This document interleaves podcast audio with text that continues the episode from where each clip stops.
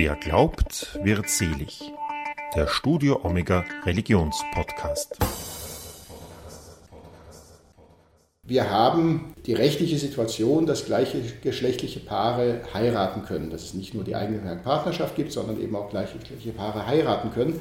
Dass äh, sie Kinder adoptieren können, dass es so etwas wie Leihmutterschaft äh, gibt. Ähm, all diese Dinge, man kann dazu stehen, wie man will, sind aber Realität. Und deswegen kommen solche verschiedenen Familiensituationen natürlich auch der Pfarrer vor. Und in jeder Erstkommunionvorbereitung, bei jeder Firmenvorbereitung, eben, wie eben erwähnt bei Taufanmeldungen, haben wir mit solchen Familienkonstellationen zu tun, die einfach viel pluraler geworden sind. Und ähm, damit müssen wir uns und wollen wir uns auseinandersetzen. Herzlich willkommen zu einer neuen Folge von Wer glaubt, wird selig, der Studio Omega Religionspodcast, sagt Sandra Knopp. In unserem Podcast begleiten wir Menschen auf ihrem Lebens- und Glaubensweg. Das Thema LGBTIQ ist von Seiten der katholischen Kirche immer ambivalent behandelt worden. Viele Menschen in der Kirche möchten aber, dass der Umgang damit gut und fundiert weiterentwickelt wird. Ein Angebot ist diesbezüglich das sogenannte Regenbogenpastoral. Mein Kollege Udo Seelhofer hat sich mit Pfarrer Gregor Janssen in dessen Pfarre in Wien-Breitenfeld im 8. Bezirk getroffen. Der Wiener mit rheinischem Migrationshintergrund, wie sich Janssen selbst nennt, ist für das Regenbogenpastoral der Erzdiözese Wien verantwortlich. Am Beginn des Gesprächs geht es um die Frage, welche Angebote das Regenbogenpastoral den Menschen machen kann. Das ist schon mal eine, eine sehr gute Einstiegsfrage, weil es die Regenbogenpastoral in der Erzdiözese Wien beispielsweise noch gar nicht gibt, institutionell. Wir sind eigentlich in einem in einer Zeit des, äh, des, des Selbstfindens und des Aufbrechens, äh, was sich da so entwickeln kann. Klar ist, ähm, dass äh, wir österreichweit, weltweit kirchlich einen, einen Aufbruch haben der Öffnung, der Zuwendung zu Menschen in verschiedenen Lebenssituationen und dazu gehört eben auch die LGBTIQ-Community, also alle Menschen, die sich äh, nicht in das äh, binäre heterosexuelle Schema selbst einfinden können, weil sie eben gleichgeschlechtlich lieben, weil sie transsexuell, transgender sind, weil sie intersexuell sind, weil sie das sind, was wir so allgemein queer nennen, um diesen Begriff mal zu verwenden. Und Regenbogenpastoral nimmt natürlich einerseits das, das, Bild des Regenbogens auf, den es in der äh, lesbisch-schwulen äh, Geschichte und Community einfach schon seit langem gibt. Zum anderen aber natürlich auch den, den Moment des Segens, des, des Noah-Bundes etc., die Zusage Gottes, ich bin bei dir, ich bin bei euch. Die Regenbogenpastoral Österreichs ist eine Plattform des Forums Ehe, Familie und Beziehung der katholischen Aktion. Und hier versuchen eben Vertreterinnen und Vertreter aus allen Diözesen in ihren Bereichen Angebote zu setzen. Das sind äh, Diözesen wie Linz, etwa deutlich äh, weiter schon als Wien. Wobei ich für Wien in Anspruch nehmen darf, dass wir in der Diözese Wien immerhin eine der ersten Diözesen weltweit waren, die überhaupt eine Seelsorgestelle eine Person beauftragt hatten für die Seelsorge mit gleichgeschlechtlich Liebenden. Das war damals der Pater Job Roland, der äh, ein unglaublich äh, charismatische, eine unglaublich charismatische Persönlichkeit war und der hier äh, ganz viel ähm, wirklich auch an, an großartiger Arbeit geleistet hat. In den ja, 90er Jahren schon des 20. Jahrhunderts, eigentlich bis zu seinem Tod 2010. Dazwischen gab es eine große Lücke und jetzt sind wir eben dabei, in der Diözese zu schauen, wie können wir hier Angebote schaffen, um das Thema Seelsorge für, aber vor allem mit LGBTIQ-Personen wieder in den Blick zu nehmen. Weiß man da schon ungefähr, in welche Richtung das gehen wird? Der Leiter der Regenbogenpastoral Österreichs äh, sagt dazu immer, so viel Anfang war noch nie. Also wir sind hier wirklich ganz am Anfang und loten gerade aus, auch mit äh, Vertreterinnen und Vertretern verschiedener Dienststellen und Fachbereiche in der Diözese. Wir äh, sind im Gespräch mit dem Bischofsrat ähm, und da schauen wir mal, welcher Auftrag hier wirklich uns dann äh, gegeben wird. Klar ist, und das äh, merke ich in Kontakten mit sehr vielen Pfarren, dass es einfach ein, ein, ein großes Thema ist, dem sich die Pfarren auch eigentlich stellen wollen. Also äh, hier sehe ich tatsächlich äh, sehr viel mehr äh, Bewegung und Anfragen, die jetzt, ich sage mal, von der Basis kommen, von den Pfarrern kommen, von engagierten Pfarrgemeinderäten und Pfarrgemeinderäten kommen und dass hier einfach die, die Zeit schon längst reif ist, etwas, etwas zu tun. Die Idee, die ich dahinter habe und die einige äh, Leute auch mit mir teilen, ist, dass wir ähm, einmal Standards, äh, Grundsätze versuchen zu formulieren, wie wir als Kirche, als Pfarren, als Kircheninstitutionen ähm, mit ähm, ganz konkreten Fragestellungen, Situationen umgehen. Ähm, das sind ganz banale Dinge. Wie sollen wir umgehen, wenn ein gleichgeschlechtliches Paar äh, seine Kinder zur Taufe anmeldet? Ähm, das beginnt mit, mit Formularen. Da steht äh, im Vordruck Vater und Mutter. Was machen wir, wenn es zwei Mütter sind, wenn es zwei Väter sind? Wie können wir hier einfach in einer guten und, und den Menschen zugewandten Weise äh, damit umgehen? Zum Beispiel eine Frage, wie geht man um auf, äh, auf, auf, auf Jugendlagern beispielsweise, wenn sich Jugendliche als äh, nicht binär äh, selbst definieren ähm, oder auch so behandelt werden möchten. Das sind sehr konkrete Fragen, die gar nicht so viel mit Regenbogenfahnen schwingenden äh, Paraden zu tun hat, sondern die ganz äh, alltägliche Fragen sind.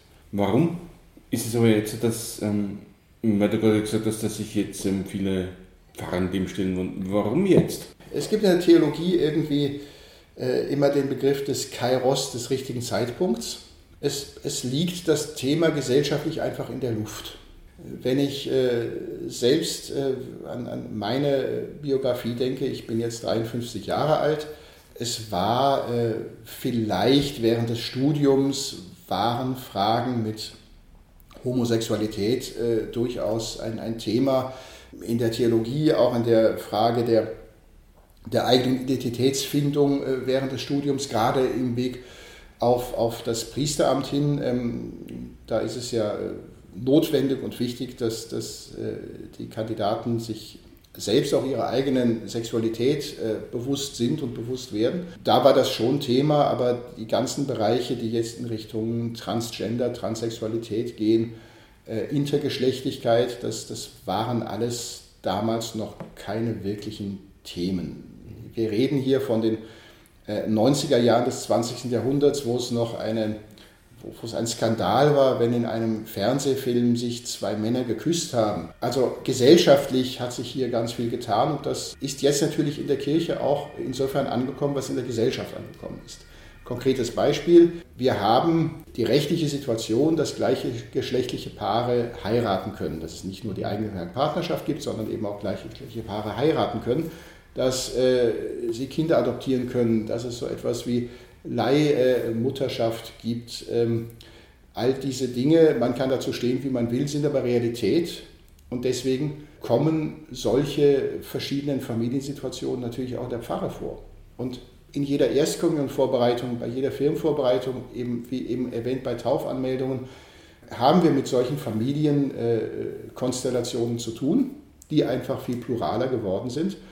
Und ähm, damit müssen wir uns und wollen wir uns auseinandersetzen.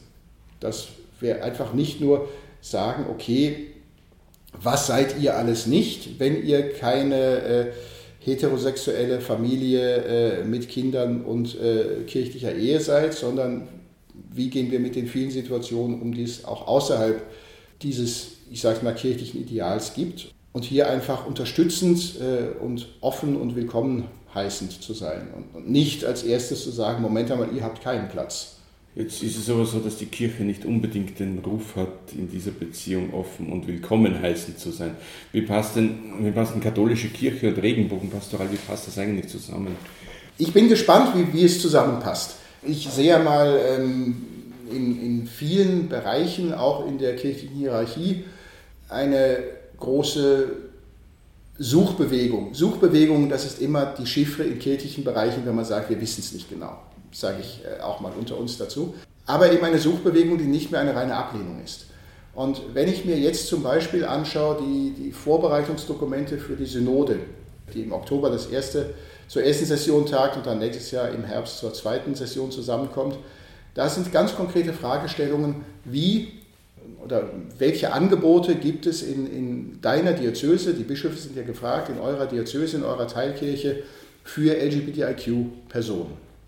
Es ist das erste Mal überhaupt, dass in einem römischen Dokument dieses, äh, diese Buchstabenkombination ähm, LGBTIQ, also alles das, was wir unter queer, non-binär äh, verstehen, ähm, überhaupt verwendet wird. Der Papst spricht als erster Papst überhaupt von, ähm, von Schwulen, von Lesben. Er verwendet auch die äh, Buchstabenkombination LGBTIQ. Also ähm, das, das, da sind wir einfach äh, mittlerweile in allen Ebenen der Kirche angekommen, was diese Thematik angeht. Und insofern bin ich sehr optimistisch, dass äh, es bei allen Widerständen, die es natürlich auch geben wird, die katholische Kirche ist genauso wie die anderen Kirchen kein monolithischer Block, sondern gibt es ganz viele Strömungen. Aber ich sehe sehr viel Ermutigung, ähm, hier auch, auch, äh, auch mutig und offen einfach äh, sich der Realität zu stellen. Und darum geht es letztlich. Was waren denn so die größten Kritikpunkte, die immer wieder gekommen sind?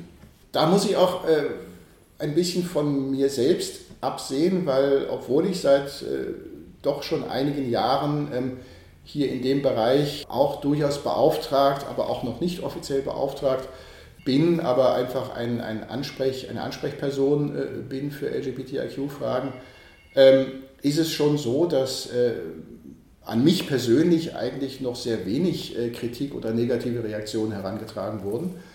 Es, es gibt natürlich immer diese, diesen Verdacht oder diesen Vorwurf, dass hier es um eine Ideologie geht oder eine Propaganda geht, dass also ähm, ja, Lebensentwürfe, Lebenssituationen äh, in besonderer Weise ähm, unterstützt oder vielleicht sogar beworben werden sollen. Aber darum geht es ja gar nicht. Also eine sexuelle Identität, und das ist mehr als eine Orientierung, also eine, eine sexuelle Identität, geschlechtliche Identität, die kann man nicht bewerben oder nicht bewerben. Also ich äh, kenne eigentlich niemanden, der in der Früh aufwacht und sich die Frage stellt, okay, was bin ich denn heute oder wer bin ich denn heute oder wen möchte ich denn heute lieben? Wir sind uns eigentlich in, in den, den Humanwissenschaften, aber genauso auch in der Theologie mittlerweile einig, dass die, die äh, sexuelle Identität, dass die geschlechtliche Prägung einfach als vorgegeben oder vorhanden wahrgenommen wird und nicht willkürlich ähm, veränderbar ist. Wenn das so ist, wenn wir also davon ausgehen können, dass, dass die äh, Geschlechtlichkeit, die Geschlechtsidentität ähm, einmal da ist und ich würde mal sagen, Gott gegeben ist, angeboren wäre die Frage, aber auf jeden Fall als, als, als äh, vorhanden wahrgenommen wird, dann ist eben die Frage, wie geht man damit um?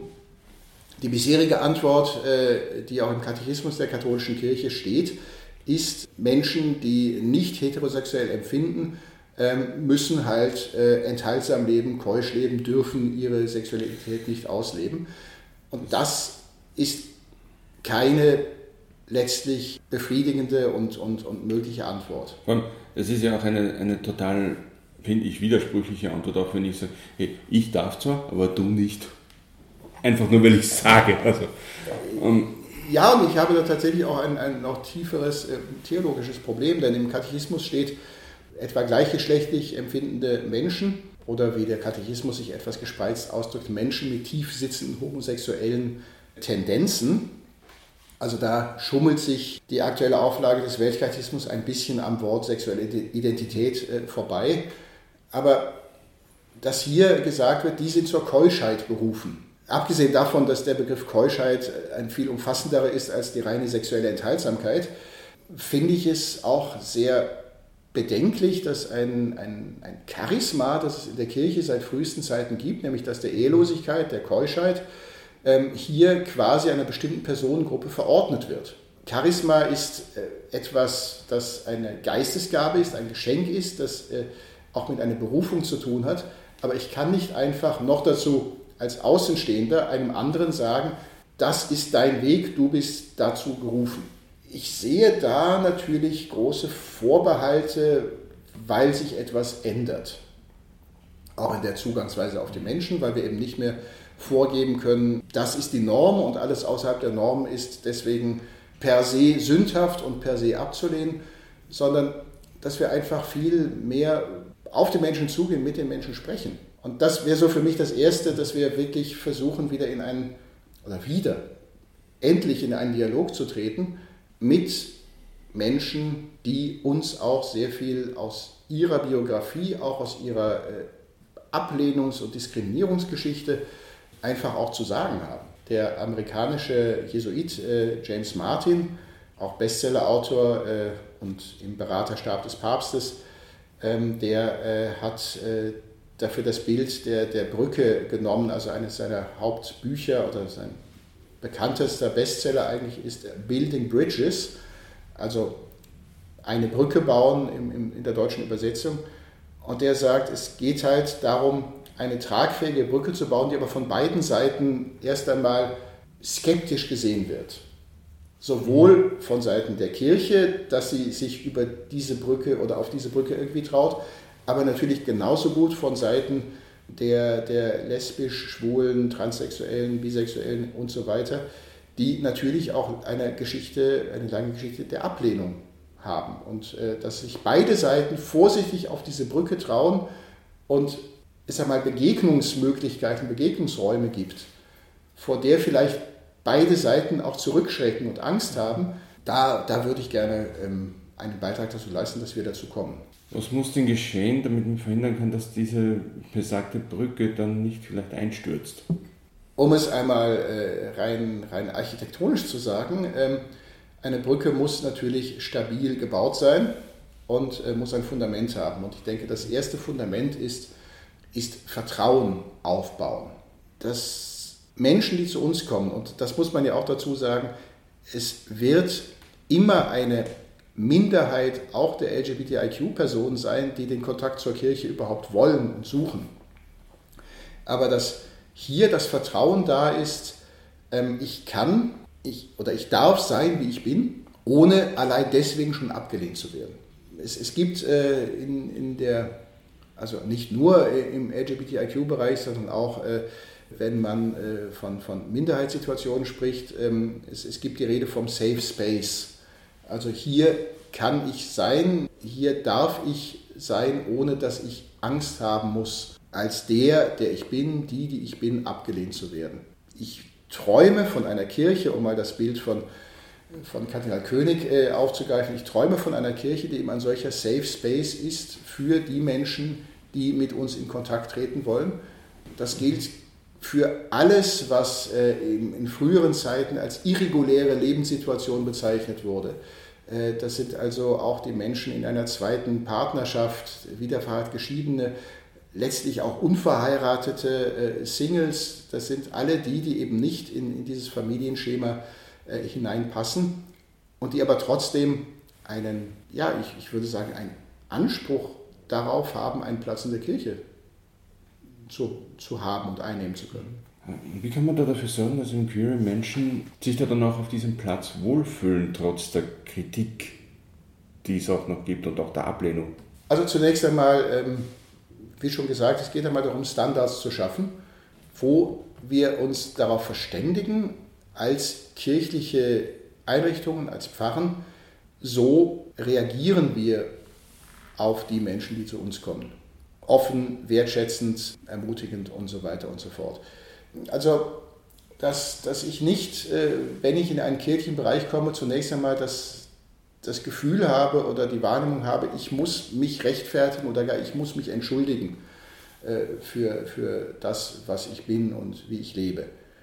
Dann ist schon sehr viel gewonnen. Das heißt noch lange nicht, dass wenn wir die Türen öffnen, sie dann plötzlich eingerannt werden. Also es, die Vorbehalte sind natürlich da die sind aber auch gesamtgesellschaftlich da. Also keine gesellschaftliche Gruppe rennt uns mehr die Türen ein in der Kirche, wenn wir uns ehrlich sind. Im ganzen Bereich, ich war zehn Jahre lang Jugendseelsorger, im ganzen Bereich der Jugendlichen etwa äh, sind wir in einer Situation, dass, dass nur mehr ein, ein sehr geringer Teil überhaupt der Kirche eine Chance gibt. Und die, die dann kommen, die sollten wir dann nicht auch noch unnötig vor den Kopf stoßen. Spannenderweise, und das ist eine Entwicklung, die mir äh, in den letzten Jahren ganz stark auch äh, begegnet ist, sind es längst nicht mehr nur die in Anführungszeichen Betroffenen, die hier einen Wechsel in, der, in der Haltung der Kirche verlangen, sondern es ist die Mehrheit des aktiven Kirchensegments. Mhm. Ähm, als vor ein paar Jahren die Glaubenskongregation, das ist ja auch durch die Medien gegangen, ein, das, das Verbot für Segensfeiern äh, ausgesprochen hat oder noch einmal äh, bekräftigt hat, da habe ich äh, in meiner Pfarre von äh, den, den Vertreterinnen und Vertretern meines Pfarrgemeinderats gehört, wir müssen darauf reagieren, wir müssen ein Zeichen setzen. Ein Zeichen, dass wir mit dieser ablehnenden Haltung ähm, nicht, nicht übereinstimmen, nicht konform gehen. Und damals war es, als das äh, in die Medien gekommen ist, ähm, war dann sehr schnell klar, dass wir gesagt haben, okay, wir setzen als Zeichen, äh, wir setzen das Zeichen, dass wir die Regenbogenfahne auf, die, auf den Kirchturm hängen.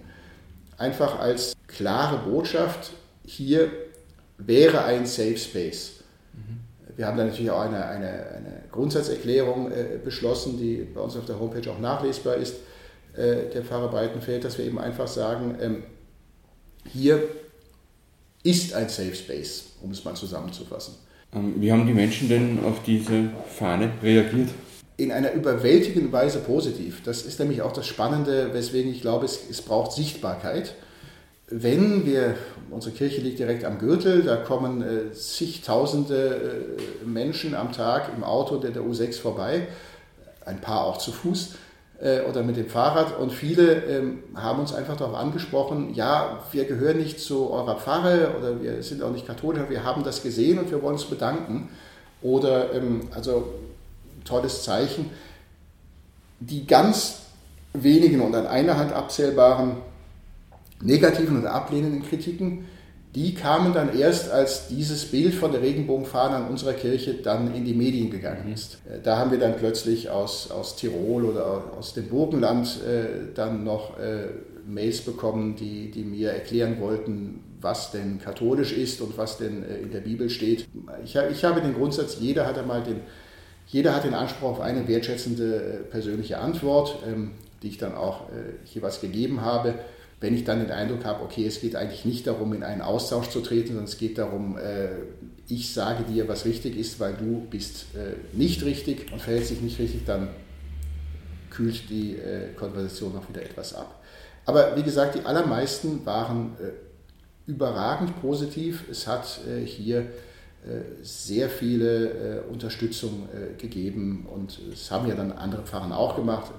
Ich bin ein bisschen stolz darauf, dass wir die Ersten waren, äh, weil wir sehr schnell reagiert haben, aber dann in den nächsten Tagen haben dann viele Pfarrer nachgezogen und ähm, eben auch dieses Zeichen gesetzt. Ich finde das auch spannend, dass ähm, die Menschen in der Umgebung, als sie die Pfanne gesehen haben, überwiegend positiv reagiert haben und die negativen Reaktionen dann von wesentlich weiter her auch gekommen sind.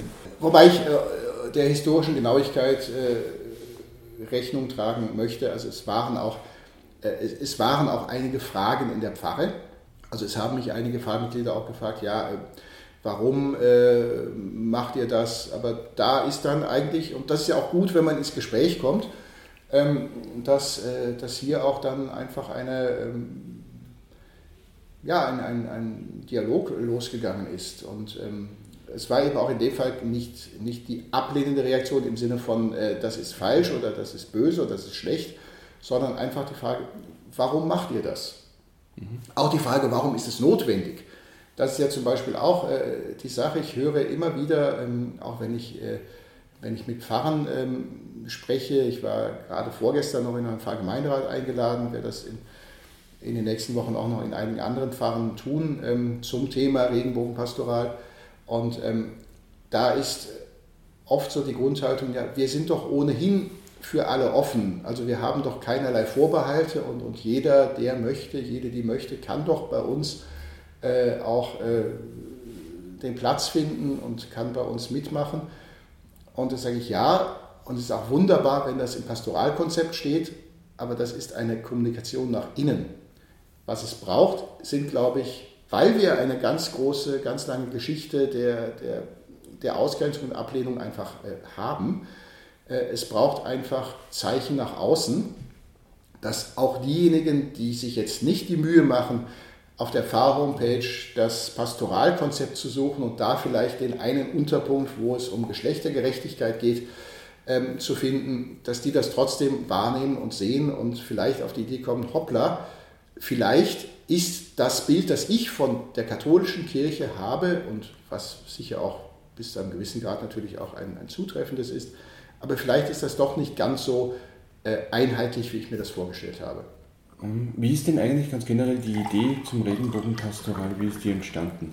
Auch da muss ich ein bisschen in die Geschichte schauen. Ähm, es gibt schon relativ lange, und da reden wir eben wirklich von den 80er, 90er Jahren des 20. Jahrhunderts, ähm, gibt es Überlegungen und Fragen, äh, wie gehen wir, in dem Fall vorwiegend äh, ging es um Homosexuelle und dem Glauben um und Kirche um. Da ähm, gab es und gibt es heute auch noch ähm, Initiativen wie ähm, Homosexuelle und Kirche, äh, Homosexuelle und Glaube, die sich in Wien mittlerweile auch äh, umbenannt haben in Queer Glauben, um eben die größere Geschlechtervielfalt auch abzudecken und äh, abzubilden. Ähm, es gab in vielen Diözesen äh, sogenannte DAHOPs, die Abkürzung steht für Diözesane Arbeitskreis Homosexuellen Pastoral. Es gab eben in Wien den schon erwähnten Job Roland als Seelsorger für gleichgeschlechtlich Liebende. Also da gab es Ansätze, die eben sicher schon in die 80er, 90er Jahre äh, zurückgehen.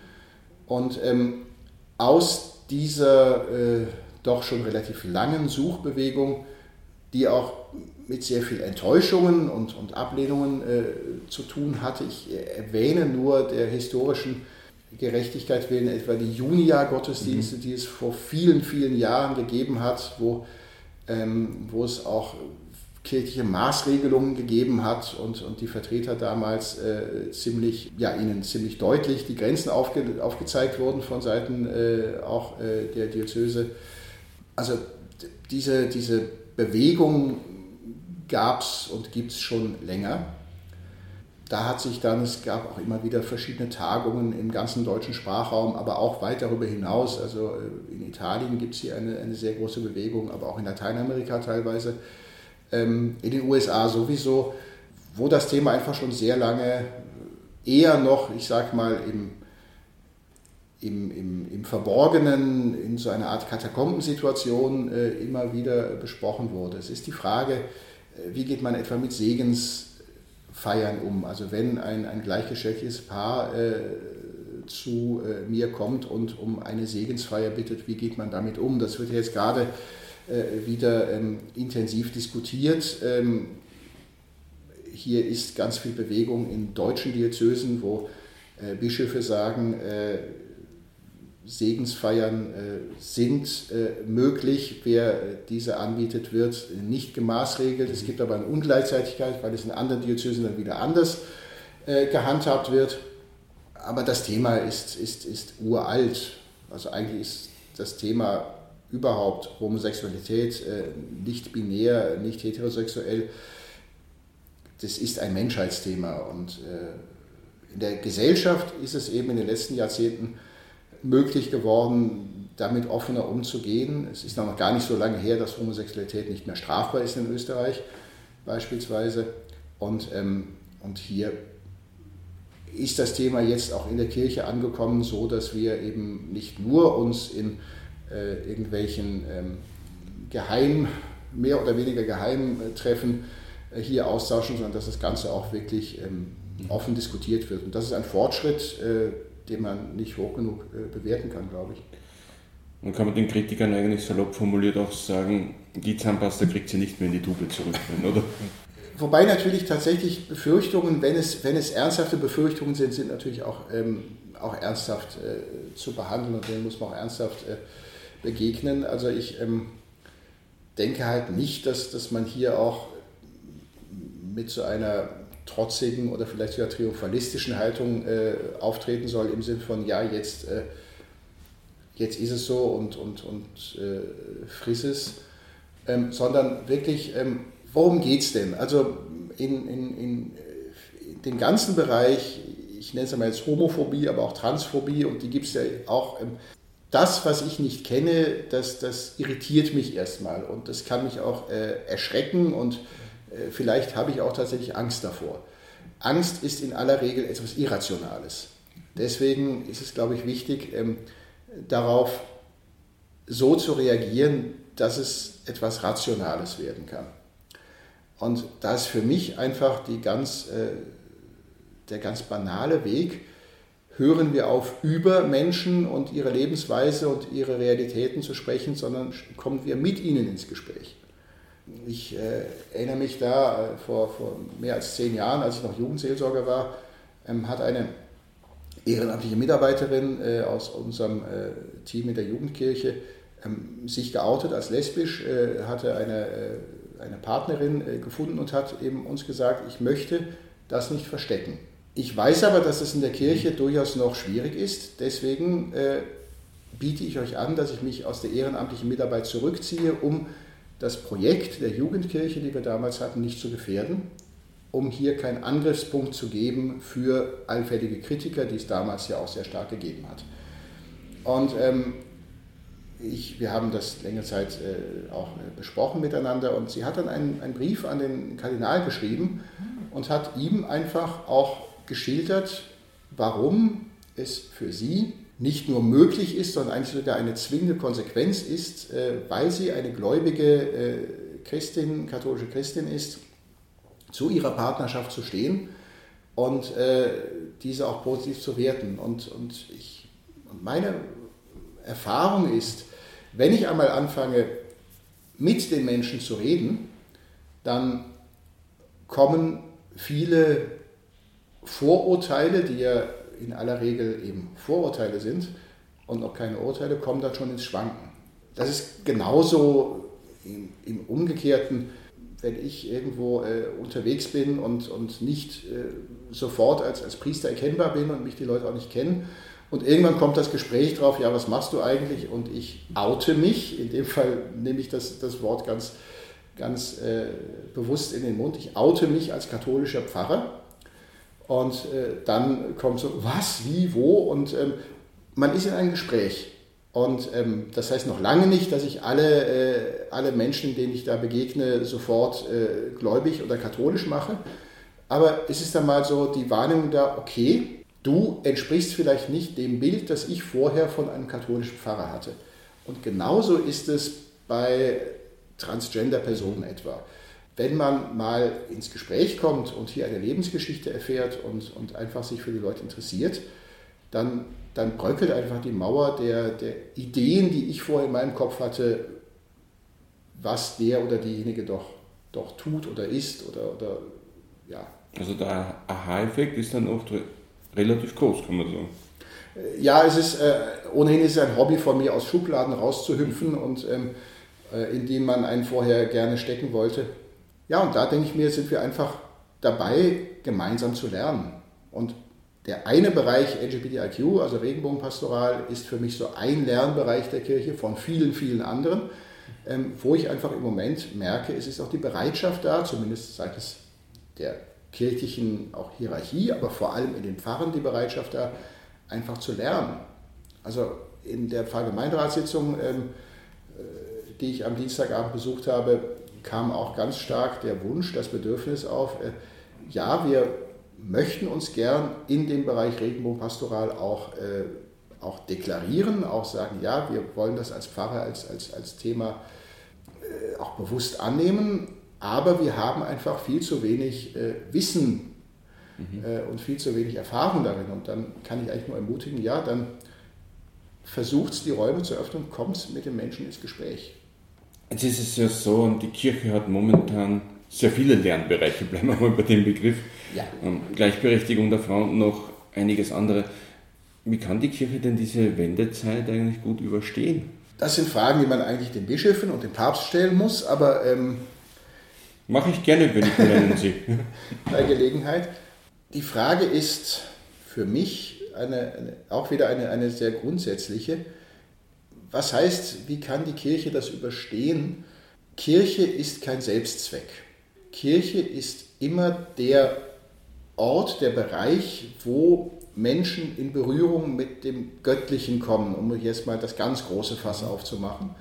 Und ähm, wo das gelingt, da wird sich Kirche auch als, als standhaft und tragend und auch als zukunftsfähig erweisen.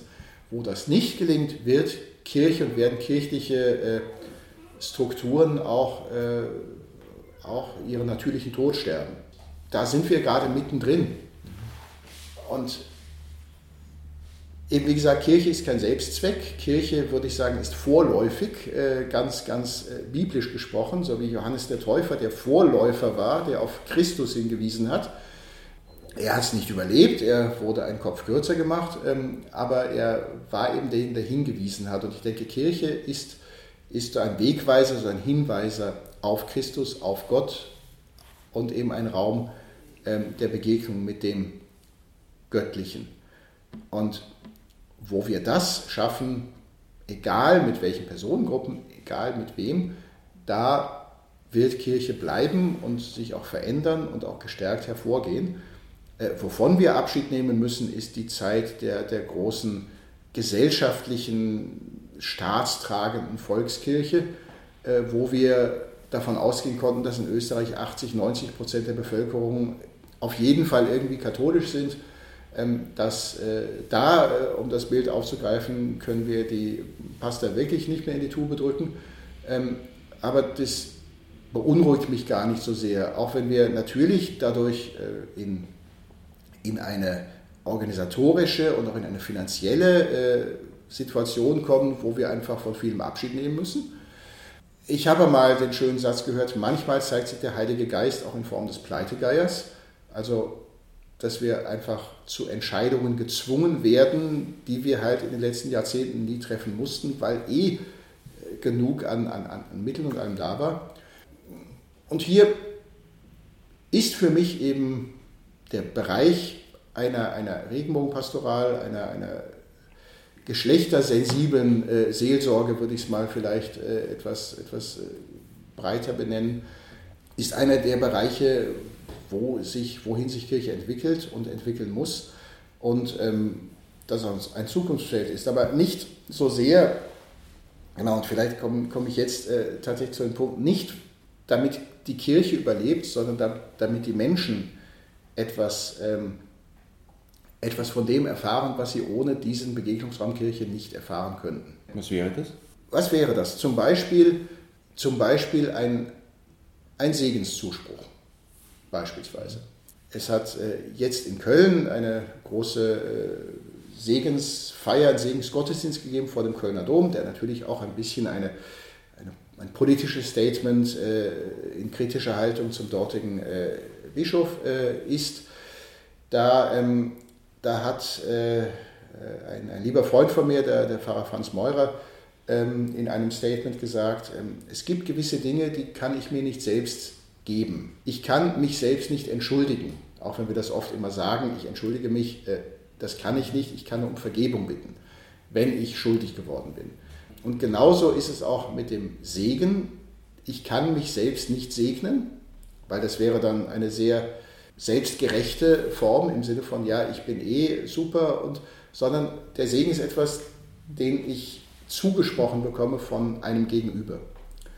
Und hier zum Beispiel, wenn Menschen um ein, ein, ein, eine Begleitung bitten im Gebet, im Segen, in einer wertschätzenden äh, seelsorglichen Begleitung, dann möchte ich in der Situation sein, als Vertreter der Kirche, auch dieser katholischen Kirche, dass ich das machen kann. Weil hier Menschen etwas erfahren, was sie vielleicht in einem anderen Bereich nicht erfahren können.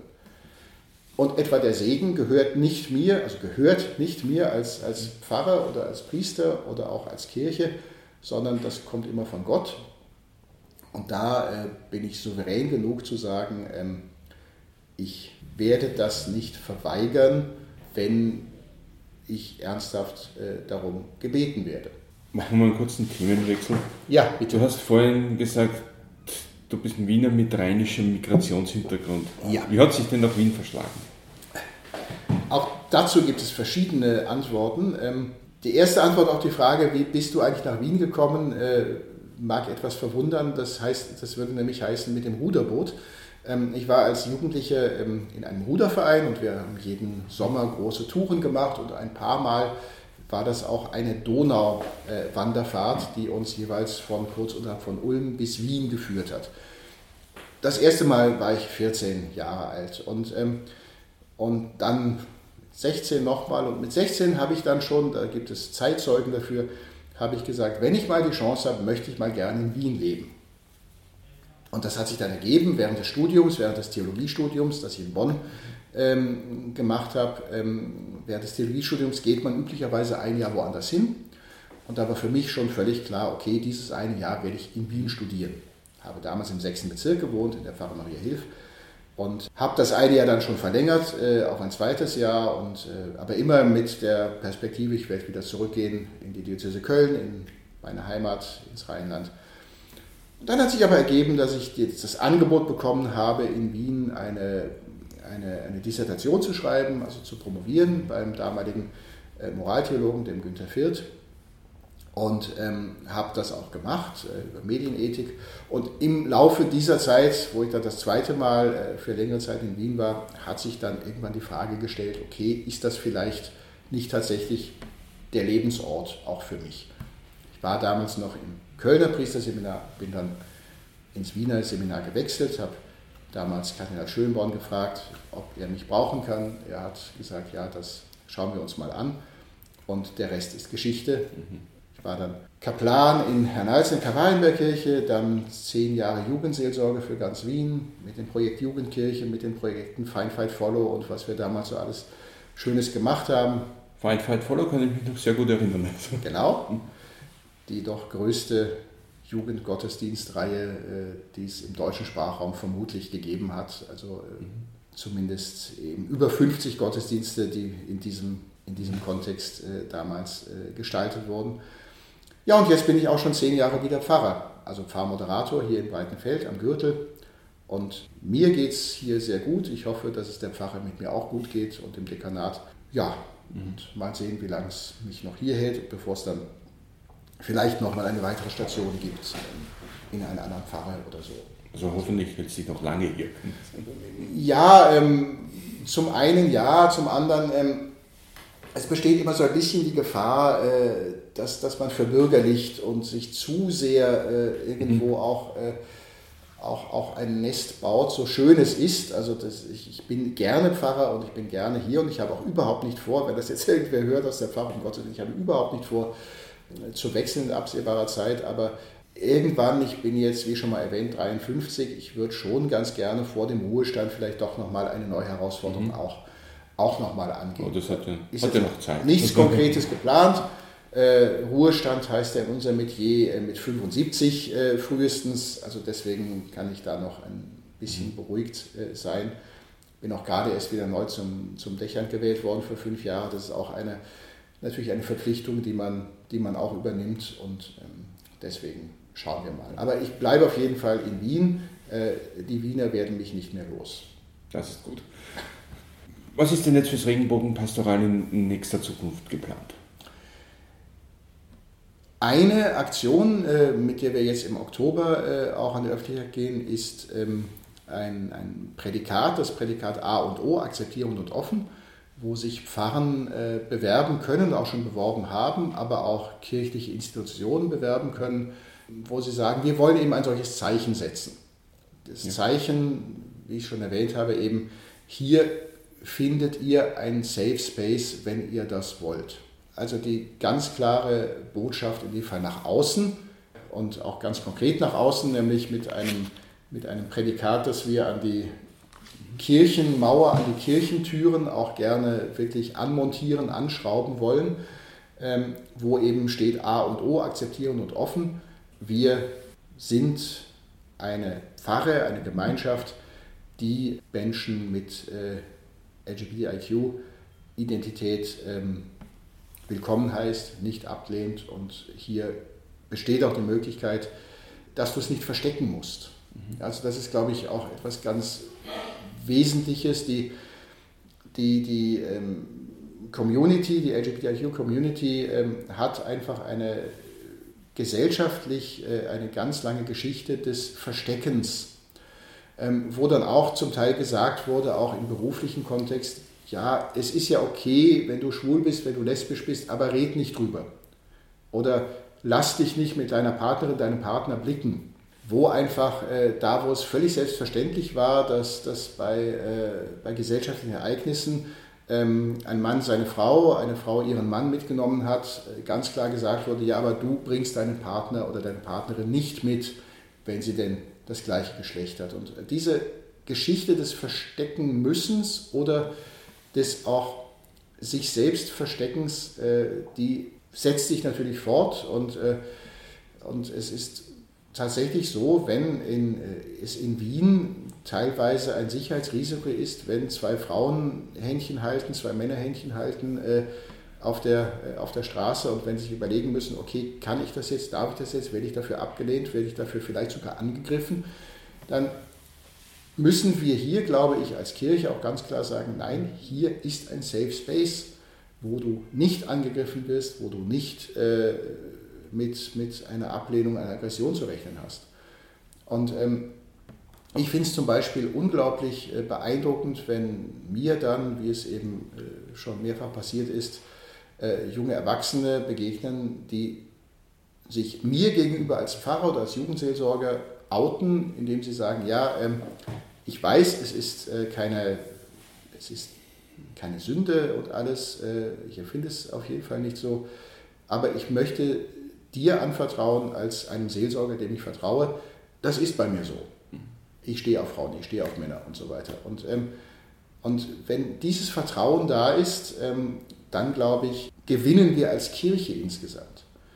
Und dazu noch vielleicht ein, ein, ein, ein Wort von Kardinal Schönborn, das er, das er ähm, im Zuge der letzten Familiensynode gesagt hat. Hören wir doch bitte auf, immer ins Schlafzimmer der Menschen zu schauen, sondern schauen wir ins Wohnzimmer. Also sehen wir auf das, was hier in gleichgeschlechtlichen Partnerschaften beispielsweise, ähm, in LGBTIQ-Biografien an, an Gutem, am Positiven da ist und, und schätzen wir das. Sagen wir nicht dauernd, so wie du lebst, das ist aus dem und dem Grund ähm, defizitär, das ist, das ist, da ist ein Mangel, da gibt es irgendwie äh, Probleme, sondern schauen wir, was an Gutem da ist. Und da, äh, glaube ich, können wir noch sehr viel lernen nämlich gerade die Kirche auch von Vertreterinnen und Vertretern der LGBTIQ-Community. Lieber Gregor, ich denke, das war ein tolles Schlusswort. Danke, dass du dir die Zeit für das Gespräch genommen hast. Sehr gerne. Das war Wer glaubt, wird selig, der Studio Omega Religionspodcast. Wenn Ihnen dieser Podcast gefallen hat, dann empfehlen Sie uns doch bitte weiter und erzählen Sie Ihren Freunden und Ihrer Familie von uns. Außerdem freuen wir uns über eine gute Bewertung auf der Podcast-App Ihrer Wahl. Infos zum Regenbogenpastoral gibt es unter www.regenbogenpastoral.at. Auf Wiederhören und bis zum nächsten Mal, sagt Sandra Knopp.